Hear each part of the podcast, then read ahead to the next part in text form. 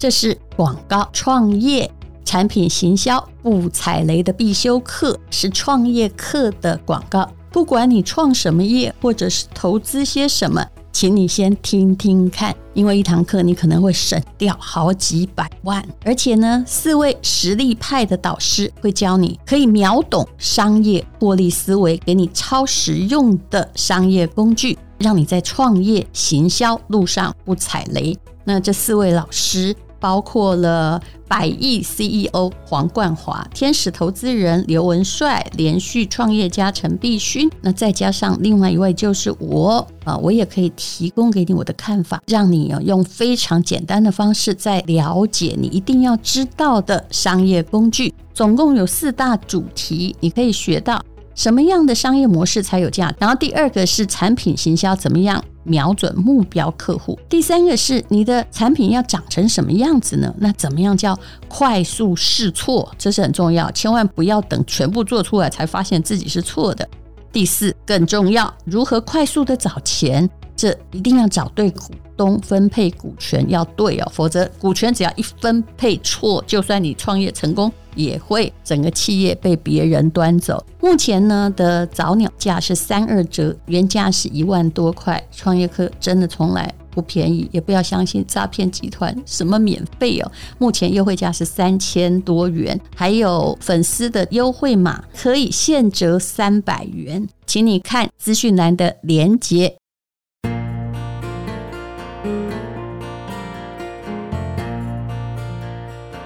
今天是美好的一天。欢迎收听人生实用商学院。我们今天请到邓慧文，丹如姐好，大家好，我是邓慧文。我们先来讲框架。嗯，人呢，这框架我们怎么形容呢？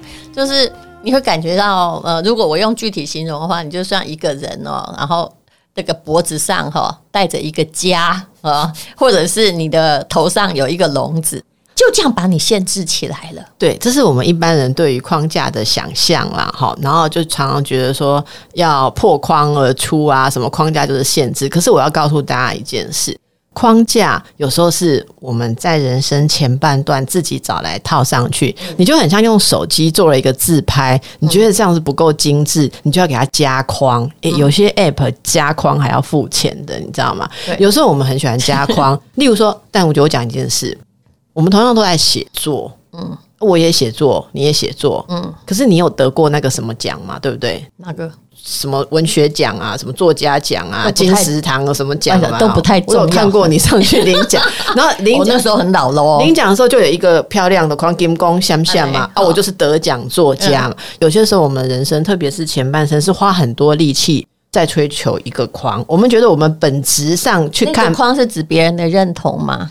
我觉得那是一个定义，对音呐，哎，几个音呐，一个定义啦，哈，一个一个标签，哈，所以有时候这个框是我们觉得有装框、裱框的东西比较高贵，对，哦，你你可能有拍一千张照片，只有两张出来装框嘛，洗出来装框。我举这个例子是说，大家第一个想象认为框架都是限制自己，其实不，很多时候框架是我们要把自己的头套进去，然后觉得看起来比较像样，别人比较容易了解这是艺术品，这是展览品，好。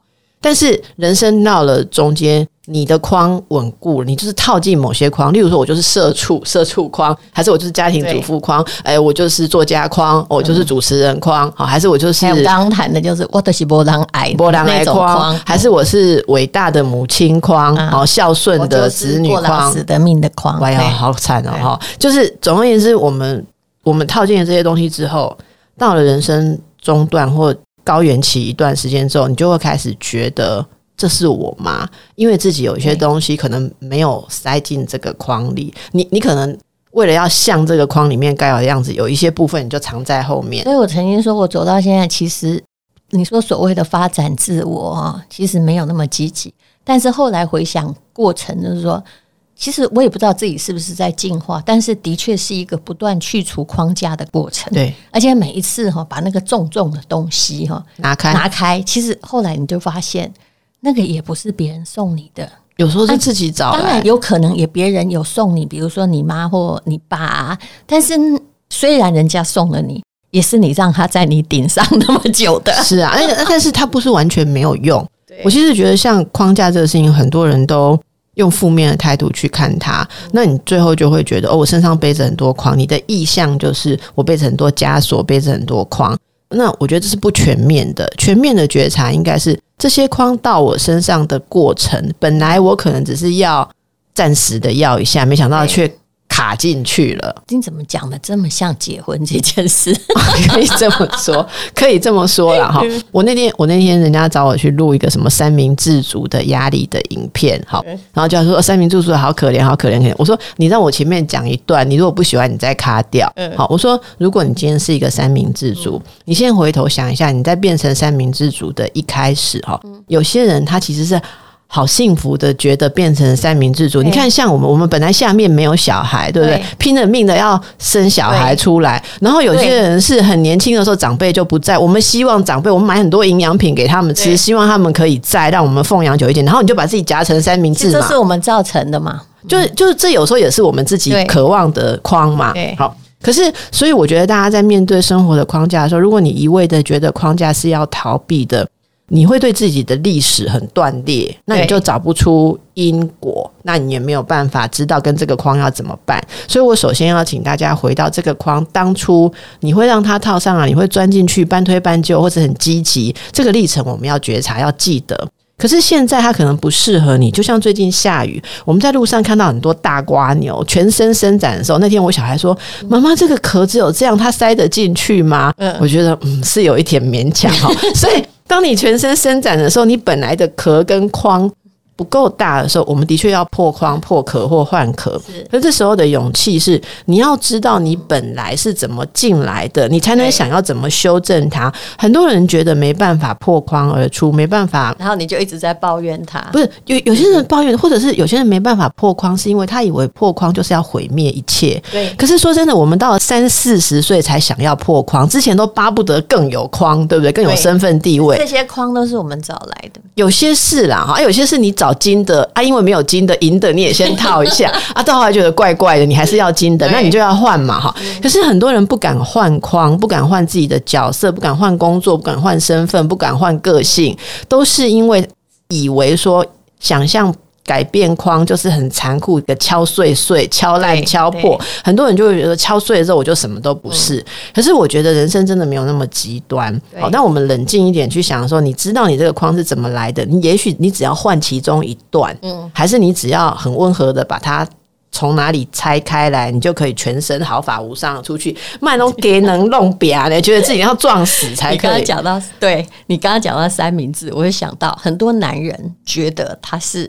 他的妈妈跟老婆之间的夹心饼干，那请问，请问这两个夹心饼干外面那两头就都是你要的吗？哈，也是不是你天生有的？其实你也爱你妈，你可能也爱你老婆，你只是处在这两个可能上下哈味道不太一样，所以你会不知道该怎么办。很多人就是在里面，比如说你无作为，或你感觉有被虐感。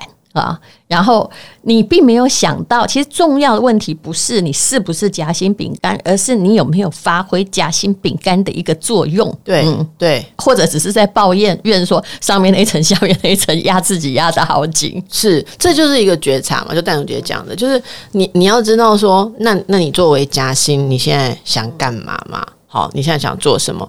所以我说，在框架这件事上，第一个，我们先拥有它。先算清楚自己是装在什么框里面，先承认那个框，然后它怎么来的，以及我为什么现在它不适合我，因为我已经是长大的瓜牛了哈，所以我要换什么？那怎么去换？先不要觉得换框很可怕，你要第一个想法这样。然后第二个是说，其实我想跟大家讲一件事，就像我们每次去讲压力的时候，都会说哈，呃，一个没完全没有压力的人生，或完全不抗压的人，我我基本上觉得他不可能拥有什么太大的成就。跟自我实现，因为我们每次在追求成就某件事情的时候，你一定是要忍受一段压力，你才会做到之前没做到。就是化解压力的过程跟去除框架的过程，常常是同一件事情。嗯，是。那我觉得我比较，其实有人就说，哎、欸。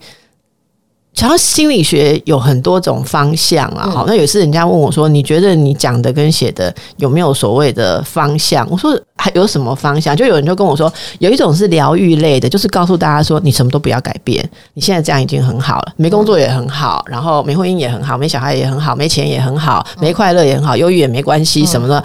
然后那种叫没关系派。好，我我一个学生跟我讲说，老师，我以后要写没关系派的书，这样比较好卖。我说哦，是这样哦，难怪我最近都没有卖很好。他说对，因为你写的每次叫人家要改变，要做这样的，太累，不时不符合时下的年轻人。下一本书就叫做那个嘛，哈，摆烂又何妨？不行，不行，因为但我觉得，我觉得，因为这不是你的，我觉得我就不是你，我不要这个框架。OK，我我觉得我信仰事情，好，我我觉得我就是要，我对我而言，我就要我就要打破那个每一本书都要卖很好的框，我就要写我想要写的东西嘛，好，好，那。对我而言，这个是个自我觉察，而且是作家最好的自我觉察。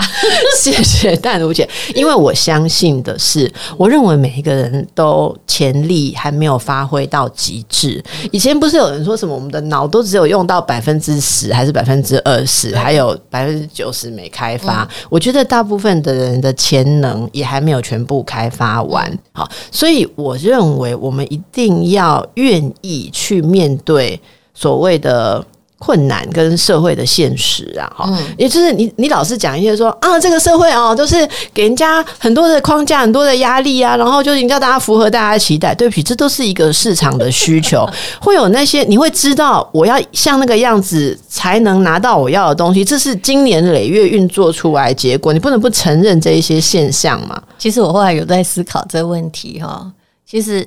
我后来发现，也有跟 DNA 哈会影响到你的个性。会啊，会啊，有些人就可以一直在晒太阳，在海岛哈摆烂喝椰子汁，你知道吧？是啊，是。但是有一些人，你看那种北方民族啊，就是那种骑马打仗，因为在冰天雪地里面，他如果不去掠夺别人，他可能要在野地里抓到兔子也很困难。所以你讲到一件很重要的事，所以我说。其实我我先私下透露一下，我跟淡如姐有时候聊到，淡如姐说，像她这么成功的女性，我们应该一起来写一个说女人怎么有力量的东西嘛。像我这么成功，我不成功啊，你你还不成功，你知道气死谁啊？哈，嘿，你知道气死谁？我只在做自己，好，好，真讨厌，有人做自己就那么成功。这时候听众大家讲说，有什么方法才能够做自己又成功？这就是我要讲，我课程想要讲，就是说，嗯，其实你的路数跟我路数是差不多的，只是。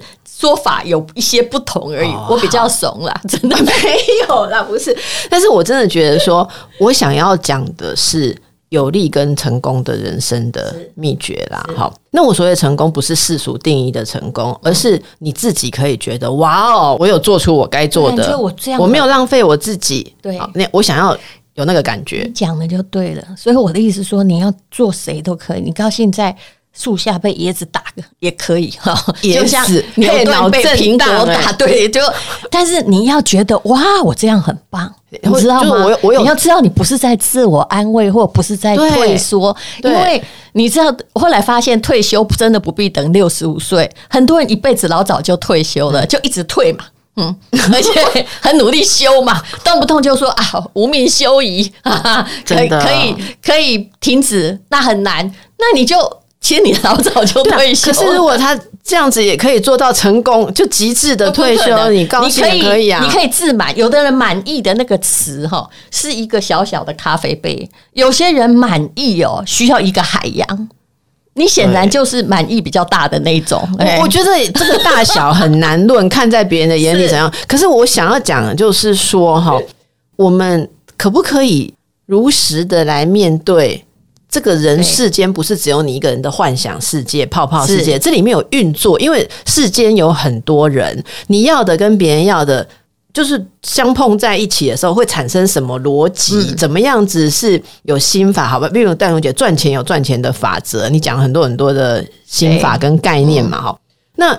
你的人生在这个当中运作，你要得到你要，你要变成你要的人，你当然要知道规则，这些就是框架。所以框架不是你全部不理，然后你又要站在你要的位置。对对，很多人就这样啊，I do nothing，我什么事情都不要做，但是我要的，请你上天自然到来，最好像雷劈一样打到我。因为我刚刚讲的就是说，其实。每一个人要的可能不太一样，我这是慢慢的一个体会啊。比如我就说，有人要咖啡杯的水，有人要浴缸，但有人要海洋。我觉得我要的也不是海洋呢，我要的可能就是一个像梅花湖那样的小湖而已。那你看，但是我就不应该把自己放在浴缸里游泳。我来，我来。但我觉得我给你一个更震撼的，你刚刚讲的 所有的哈，假设你要的是湖，你把你自己放在咖啡杯，这也都不是很离谱啦。对，因为都是水啊。嗯，你把你自己放在森林里，黑都不丢啊 哈，因为你要的是水。哈，我的意思是说，其实你讲的这个都是大家一般想象说，呃。我要什么？这就是觉察。那、嗯、你是很熟悉的，知道、嗯、你还会，你像你刚刚讲的，从咖啡杯到什么浴缸什么，他都还在对的范畴。可是我比较怕的是，很多人对他明明是要有水的，他就去很干的地方，然后一直把森林搞得很大，嗯、但是他就是不舒服，因为他要的是可能就是水，他搞不好在咖啡杯都比在大森林舒服。对，就是这搞错自己的性方向嘛。对，这就是。我也讲过，这叫南辕北辙。你明明哈要，你明明要去南方哈，要去楚国，结果你就跑到那个北边，你往北走，你以为你很辛苦，你就会到，但不对，你离你的目标指南针，嘿嘿，对，古代没有，那你就离你的目标越来越远。对，哎，其实我们常常是这样，所以我们要停下来看方向，嗯、而这个方向，但我觉得刚刚这个比喻真的很棒，就是我要讲的，地球有磁场。南边、北边是然规定好的，你你必须要知道南边有什么，北边有什么，我要去哪一边？你不能站在这边乱跑去东边，然后就是你要南边的东西，然后那个南边要来适应你，我的方向必是南，这样。对。对。好，所以这是就是我我说对于框架，我们第一个不要只想排斥，你要真的把自己跟框为什么存在想清楚，然后我们我们认份一点，用你所有的能力去拿到你要的东西，嗯、但是你不要把不必要的东西套在自己身上，这是。第一个。然后框架的第二个很重要的点呢，就是有些人明明自己已经做的很好、很舒服，嗯、却硬要拿一个别人用的框 来戴戴看，说跟我有没有合。这个我就要举一个例子。我说我前几天哈，因为因为我现在真的有点年纪，我喜欢看那个怀旧的影片，哦，像什么什么以前呢，我那天看到什么方季惟刚出道的时候，还有金瑞瑶刚出道的时候的那个影片，我就觉得很怀旧，这样哈。结果我就看看，就看到一个林忆莲当年三十几岁的时候在唱歌，嗯，那时候很李宗盛哈，那我就听到一首歌，我觉得真的要送给所有的有点年纪的女性朋友哈。他就那个歌词就是说。好像是何必在乎我是谁？是不是那首歌名字？你要不要再多唱一点？对对对，我觉得有点累，对不对？你为什么不唱歌词？Becky 啊，我 Becky。好，然后女人就是要有人追，我想到了哈。那个歌词很震撼，我是谁啊？因为我正在写课程的那个那个文案的时候，我就听到，我就说。女人若没人爱，多可悲！就算是有人，若没人爱，多可悲！就算是有人听我的歌会流泪，我还是真的希望有人追。你真的脑袋好好，完全 我那天才听到了，我还是真的希望，真的希望有人追，何必在乎我是谁？然后我听完就想说，shit。我们就是被这个正在做自己，我们就是被这个东西催眠了。然后这真的，我后面要接一个故事来解释这个事情哈。最近有一个人跟我讲，他说他差不多五十岁，嗯好，然后周边呢就有人来，好像追求他，然后说哦你好迷人或怎样，就搞来搞去，他发现说那个人是要进他的公司，而且就就要做他的业务啦，就是意思是。他不是真的爱你的人，他是爱你。你是大姐大了，你有钱，然后你有爱情诈骗的一种，爱情诈骗，他就是被人家爱情诈骗。你讲，你你还得供一心每天啊，我不喜欢供要飞了哈。他就是被爱情诈骗的时候，他就跟朋友，跟他的老朋友讲，因为很丢脸，你知道吗？对一个五十岁有有智慧的女人，竟然被爱情诈骗，很丢脸。他就找那个以前年轻的时候的老朋友、高中同学来讲，他就说我被人家爱情这样子这样哈，他没有讲诈骗，就是那样。然后他就说：“我觉得好悲哀哦，女人为什么到了这个年纪？你看我现在什么都有了，我事业很成功，嗯、然后我很有能力，我很有资源。好，可是男人就只要我的资源跟能力，男人就不爱我的人了。嗯，好。然后他的同学一直听听听，听完之后，同学说：我可不可以跟你讲一件事？以前你二十几岁刚进职场的时候，嗯、你以为你的主管很赏识你，你做了一个案子，他把你叫去。”他说：“你觉得你的案子做得很棒。”他说：“你案子做得很棒。”等一下，下一句问你说：“晚上要不要去他家？”嗯、你也有 sense 到了，对不对？你有 sense 到，那你就问他说：“啊，可以不要去你家里吗？我们可以去外面吗？”嗯、老板就把手伸过来说：“不要那么天真，怎么可能真的只是欣赏你的才华？哦，你自己。”不知道自己这么迷人嘛？哈，好，那这同学为什么告诉他这件事？他说：“当初你俩拱了很久很久，你就说为什么男人不能看到我的能力，只看到我的肉体？”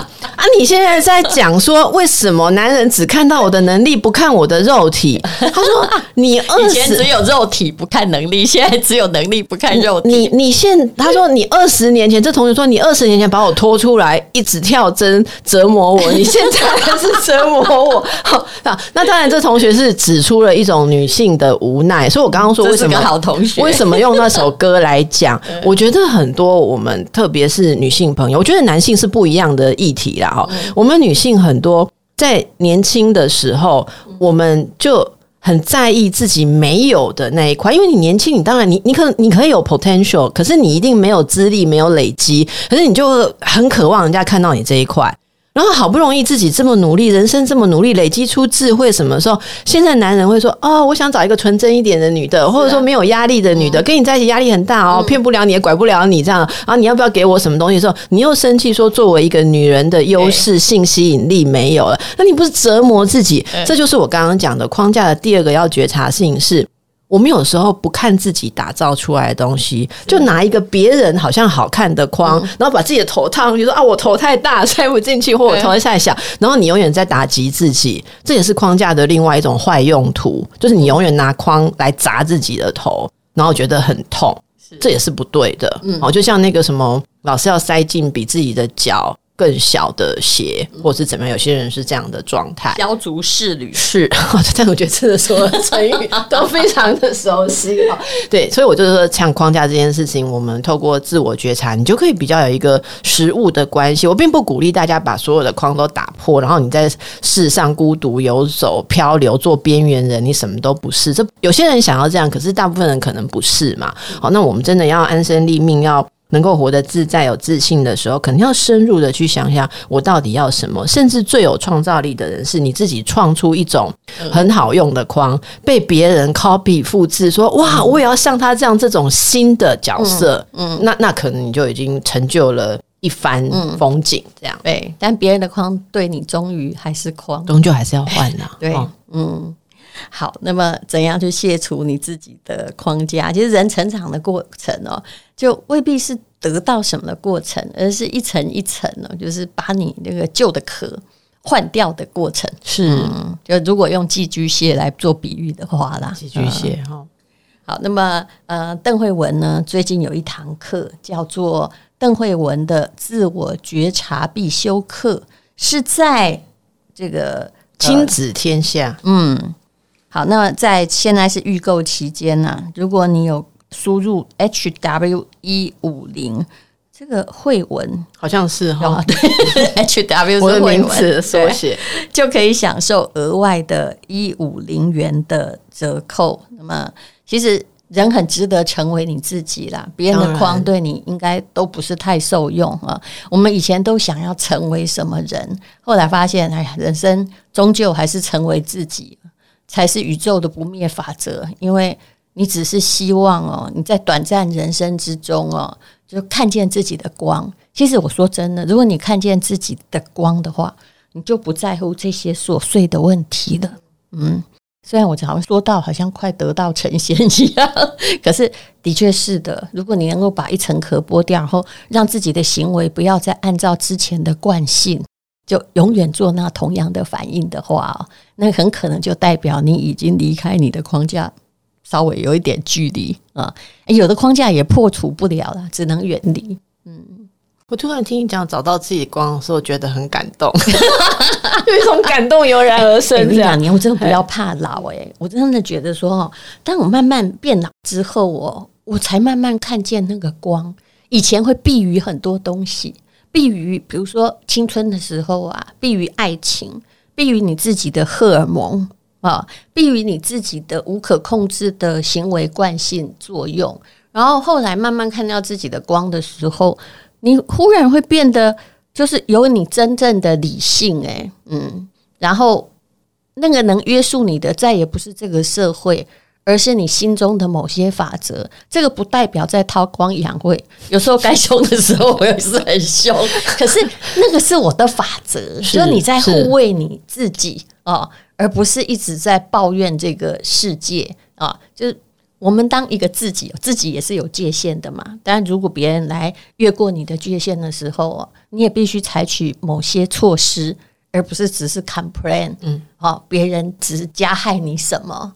我觉得那后来发现，当你不会受限于这些东西，年纪大反而你可以换得一种成熟。哎，嗯，真的，嗯。但我觉得在讲这的时候，整个人发光。哎，对 对。但是虽然有时候我有情商很低的时候，但我自己过了一阵子，我想说，这不是最好的应对方式哦。哈。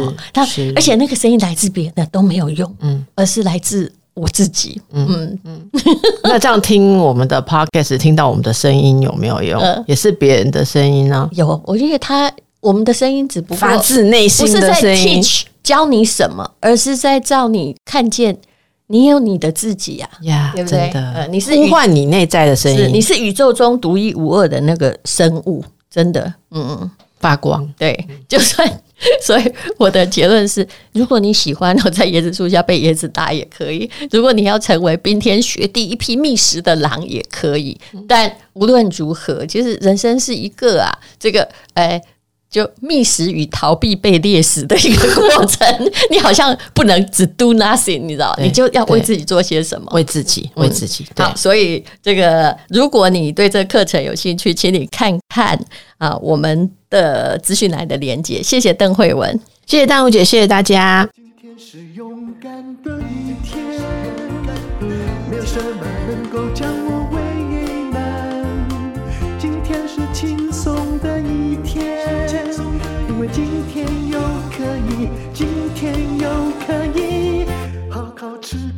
个饭，做爱做的事，唱我爱唱的歌。吃我想吃的饭，尽量过得简单，做我爱做的事，唱我爱唱的歌，吃我想吃的饭，尽量过得简单，尽量过得简单。